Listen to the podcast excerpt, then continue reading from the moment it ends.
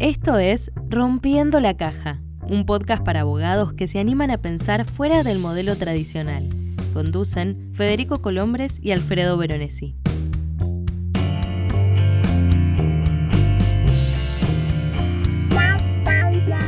Hola, esto es Rompiendo la Caja. Mi nombre es Alfredo Veronesi y comparto la conducción de este podcast con Federico Colombres. Hola Fede, ¿cómo estás? ¿Cómo estás, Alfred? Muy ¿Cómo bien. estás pasando la tarde? Muy bien, muy contento. Eh, eh, seguimos sumando capítulos a, este podcast. Esperamos que sigan siendo de interés. Eh, ¿Y qué tenemos para hoy, Fede? Contame.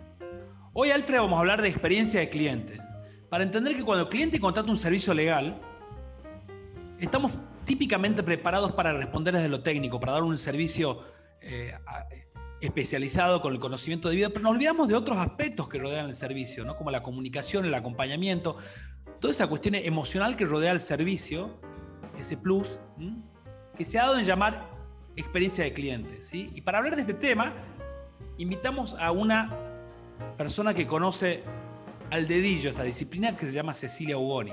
Cecilia es especialista, como ya les dije, se desempeñó en compañías muy focalizadas en la experiencia de cliente como Despegar, Telecom, Frávega, dirige el programa de experiencia de cliente en la Universidad del SEMA y dirige su propia academia que se llama Real CX.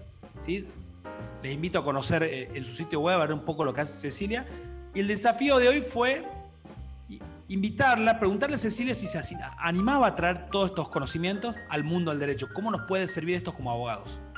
Entonces lo que vamos a hacer es escuchar la primera parte de la, de la charla que tuvimos con Cecilia y después volvemos. Rompiendo la Caja.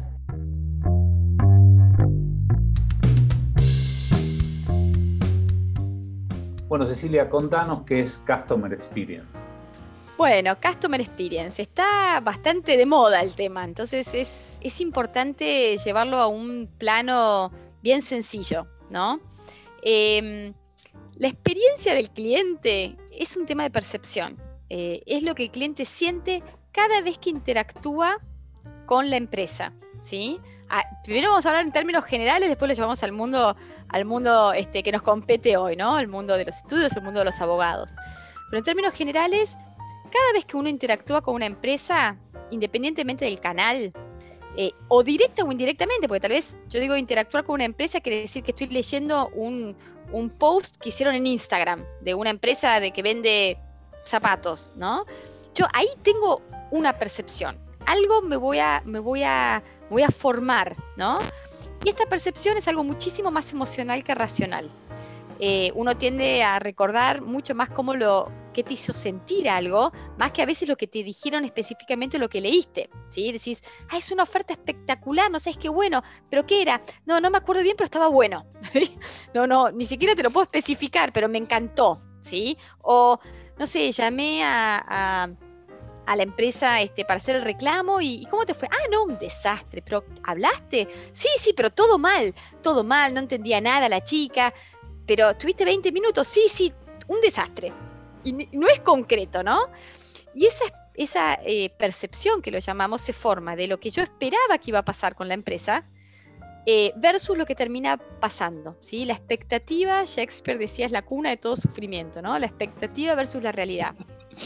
Eh, ese gap es la percepción, ¿no? Y siempre lo digo de ejemplo súper rápido, pero si yo hice una compra online y me confirman que en 48 horas me lo van a enviar y me lo envían a las 72 horas, mi percepción va a ser mala, ¿sí? Son un desastre, no cumplieron, no compro más, sé, los vo- voy a ir a, a redes sociales y voy a hablar mal.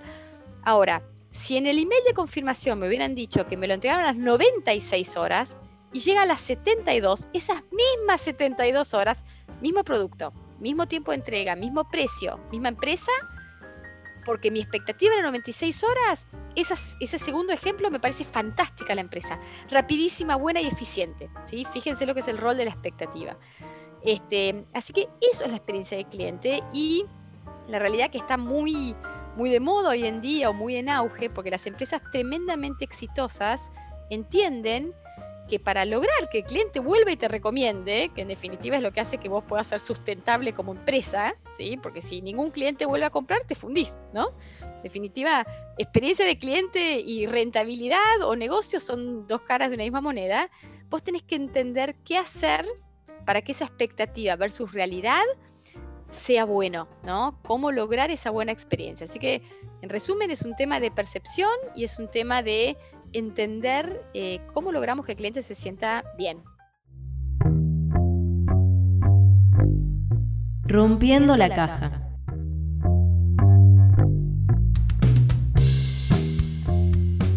¿Cómo, ¿Cómo, se podría aplicar esto de, ya ahora metiéndonos en, lo que sería un estudio jurídico? O sea, estamos hablando de servicios con clientes que comúnmente tienen un problema al requerir un servicio jurídico. ¿Cómo se podría aplicar?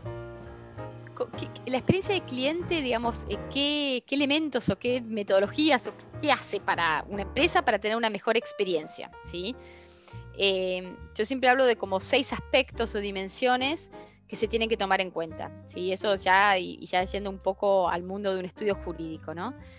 Eh, esa primera dimensión tiene que ver con tener muy claro qué experiencia, qué quiero que sientan mis clientes, ¿sí? Eh, es casi imposible hablar de experiencia de clientes si yo no sé qué experiencia quiero que, darles, ¿sí? Vos decís, ah, no, quiero que se sientan bien. ¿Y qué es bien para un estudio jurídico? ¿Sí? Tomen en cuenta que todo el mundo de experiencia es tremendamente emocional y, y la emoción tiene un rol muy importante en el mundo de experiencia de cliente porque nosotros los humanos tendemos a recordar interacciones o cosas vividas donde hubo una emoción metida en el medio, fuerte, buena, mala, cuanto más fuerte esa emoción, más vamos a recordar nítidamente esa interacción. Si no piensen ustedes en, no sé, cualquier situación de la vida que uno, que ya pasó, que uno se lo acuerda nítidamente, es porque algo hubo, una sorpresa, no sé. Yo acuerdo de chica, muy chica, me acuerdo de estar comprando eh, chicles en un kiosco y vi un accidente de motos eh, ahí al ladito mío. No me voy a olvidar más, creo que fue hace 40 años, ¿no? No me olvido más ese momento porque fue una emoción fuerte, negativa en ese caso, y un accidente. Cuando uno está con un problema, ¿sí? Ya hay un componente emocional en el medio. Generalmente cuando uno va a buscar un abogado es porque no sabe cómo resolverlo solo, ¿sí? Y generalmente tiene una situación que necesita de un abogado que generalmente tiene algo digamos que por lo menos estresante en algún punto, ¿no? Puede ser bueno, puede ser malo, pero en general es algo que, y si es algo importante para nosotros es emocional, ¿sí? Es así como funcionamos. Entonces, lo primero que tenemos que entender es, si nosotros como, si yo fuera abogada y tengo un estudio, ¿qué necesito? Tener muchos clientes, ¿correcto? ¿Sí? Como para subsistir. ¿Cómo haría que mi estudio fuera tremendamente exitoso? Tendría que tener muchos clientes eh, y esos clientes que fueran recurrentes, porque a veces te pasa que es un cliente que una vez te, necesita una vez en la vida, pero hay muchísimos clientes que es un abogado en muchas ocasiones.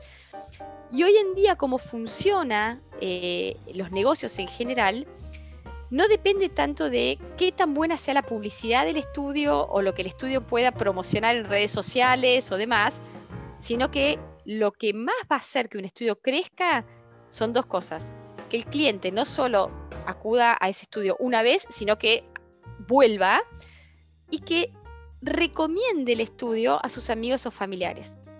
Porque nosotros, con, todo lo que es eh, el, contexto que estamos viviendo, especialmente post pandemia, nosotros en general no tomamos decisiones de, de una empresa por lo que te dice la empresa, por la publicidad tomamos decisiones en base a leer los comentarios que dicen otros clientes, ¿sí? De esa empresa, en este caso de este estudio, o si viene tu hermano o un íntimo amigo y te dice, che, estoy necesitando un abogado, ¿conoces a alguien? Ah, sí, no sabés lo que es el estudio tal, es espectacular, olvídate, habla con Nacho, es un genio, y vos ni, ni mirás otros estudios, ¿sí? Vas directo a buscar a Nacho, porque alguien te lo recomendó de tu confianza.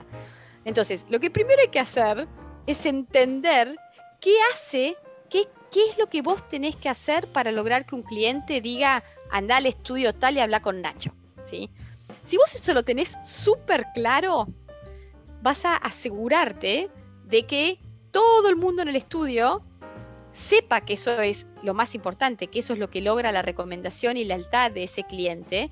Y vas a alinear a toda la gente que trabaja en el estudio, sean tres personas o 30 o 300, a eh, entender que esa es la experiencia que uno quiere dar. Eso, eso lo llamamos lo que es cultura corporativa, cultura de una empresa, ¿sí? Eh, que es como esta alineación en tener todos una coherencia en la forma en que hacen las cosas, en la forma en que se escribe un email, en la forma en que se, cumplen ciertos procesos, ¿no? comportamientos, hasta sistemas.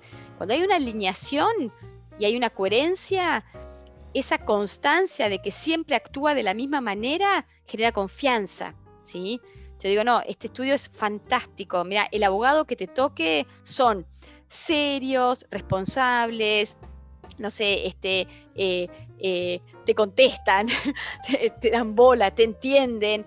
Hay que entender qué es eso que hace que el cliente diga, este estudio es espectacular, vuelvo una y otra vez. Y una vez que tenés claro eso, digamos, tenés que asegurarte de que eso suceda una y otra vez. Entonces, eh, sí se aplica, obviamente, en un estudio, como en cualquier otra empresa, eh, porque básicamente querés lograr eh, que ese cliente este, te sea leal a vos eh, y que su, digamos, su recompra o su recomendación, este, qué hacer para que ese cliente vuelva a vos, ¿no? Esto es básicamente lo que hacen las grandes empresas en Customer Experience.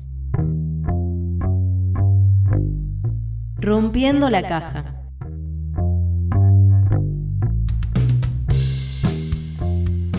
Llevado a la, mínima expresión, hay muchos estudios unipersonales. Eh, ¿Cómo puede ser la experiencia cuando no tenés una estructura que pueda trabajar esto? O sea, hay, herramientas, hay, ¿qué, recomendarías vos en estos casos? Bueno, em, hablaba de esto de las dimensiones de la experiencia de cliente, ¿no? Que tomar en cuenta. Y esto vamos a pensarlo un abogado que es solo, ¿no? Eh, tiene su estudio. Lo primero es entender digamos, em, qué funciona. O sea, qué es lo que hace que, em, que un cliente termine tu servicio, juicio, un asesoramiento, lo que sea, y ese cliente eh, haya tenido una excelente experiencia. Vos tenés que tener muy claro qué funciona y qué no funciona. ¿sí? Para hacer eso, tenés que estar constantemente prestando atención y hasta preguntándole al cliente, ¿sí? Por eso es que existen tanto en este mundo las encuestas, o, que, no tiene que ser una encuesta formal, puede ser simplemente tener, me digo, las antenas paradas, radar prendido, de decir, a ver, em, estar muy atento eh, a qué funciona y qué no funciona.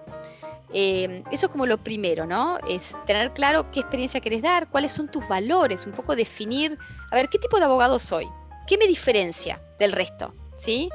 Eh, y decir, bueno, para mí es muy importante, no sé, eh, la, este, la, dedicación a mi, a mi cliente, ¿sí? La rapidez en la respuesta, el interés genuino en que ese cliente sienta que lo que le sucede, su problema, su situación, yo voy a estar este, realmente de forma genuina, voy a entender, preguntar y se lo voy a resolver, ¿sí?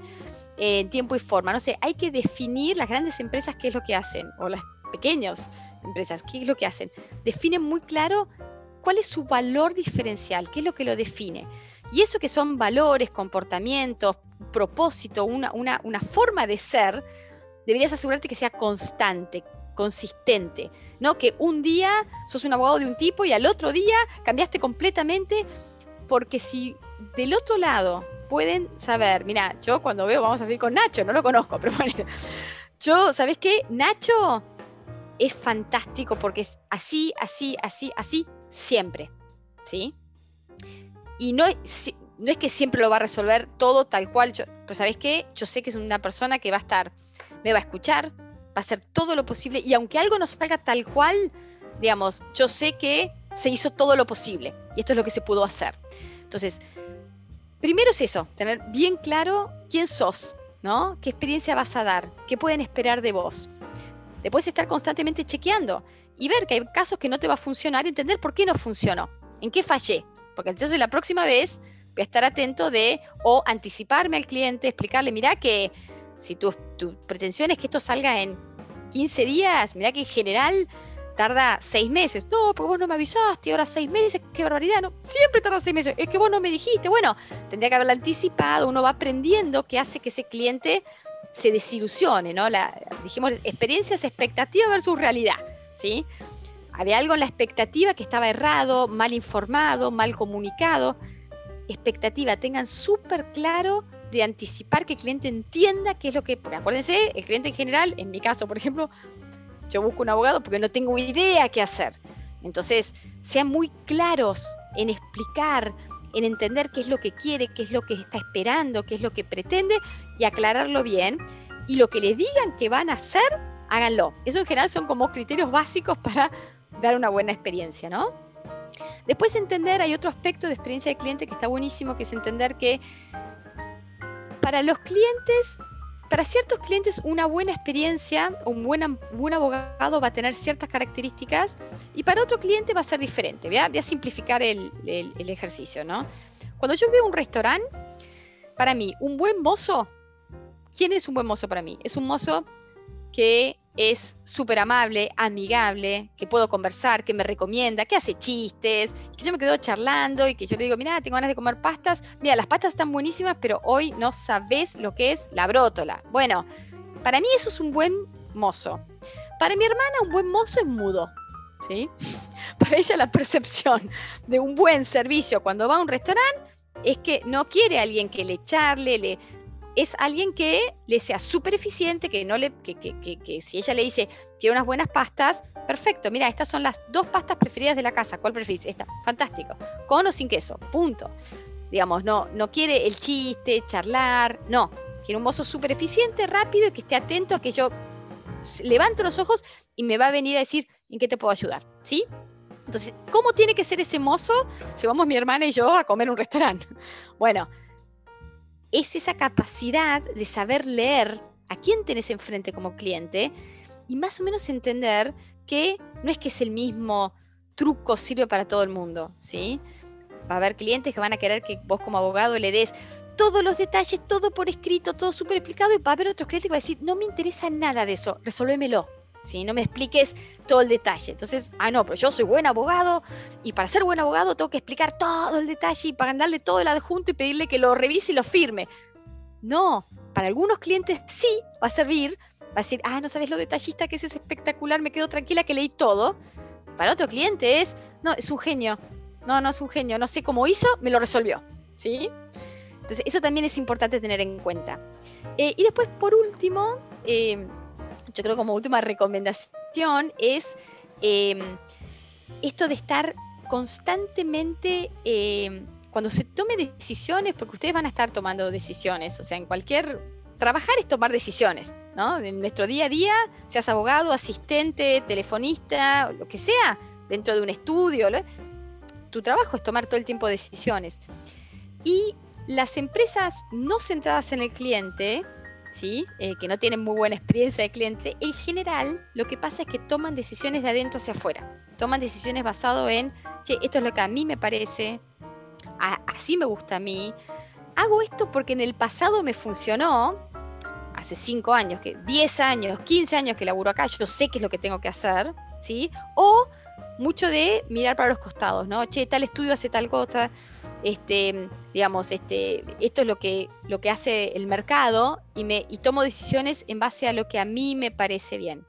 Las empresas que son realmente exitosas y que crecen y crecen y crecen y crecen, saben cómo incorporar a la decisión diaria del día a día el insight del cliente, la voz del cliente. ¿Cómo se hace esto?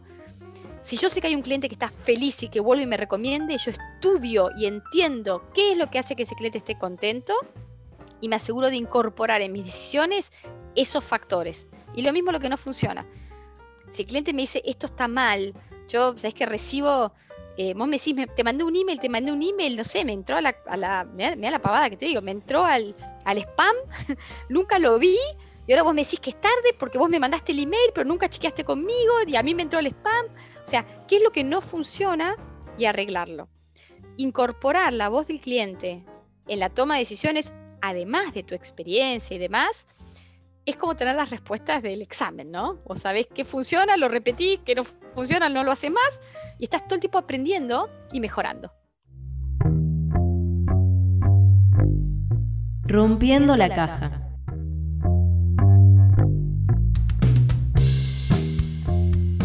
Bueno, estamos de vuelta. ¿Qué te pareció, Fede, la charla? Bueno, sin desperdicio. Y esperando el segundo capítulo, Alfred.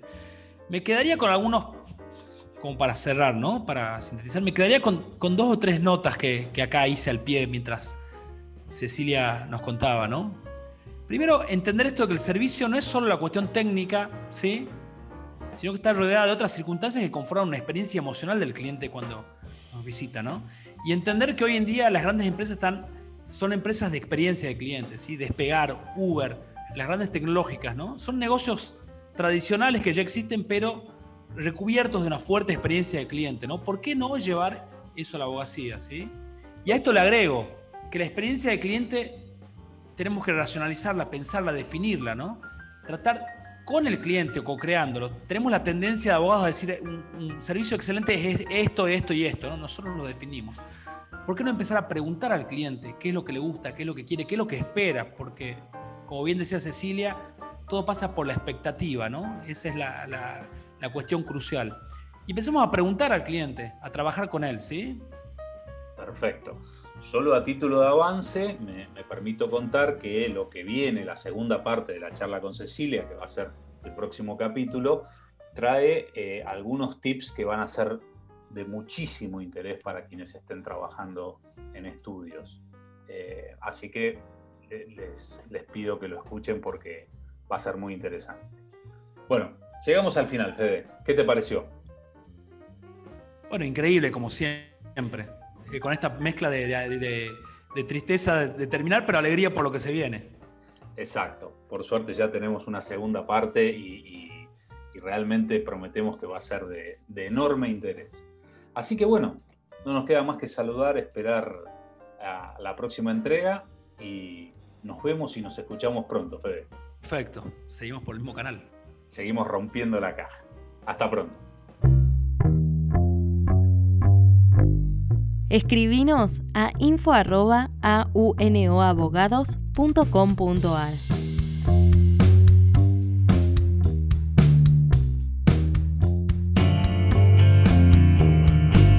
Nos encontramos en la próxima entrega de Rompiendo la Caja.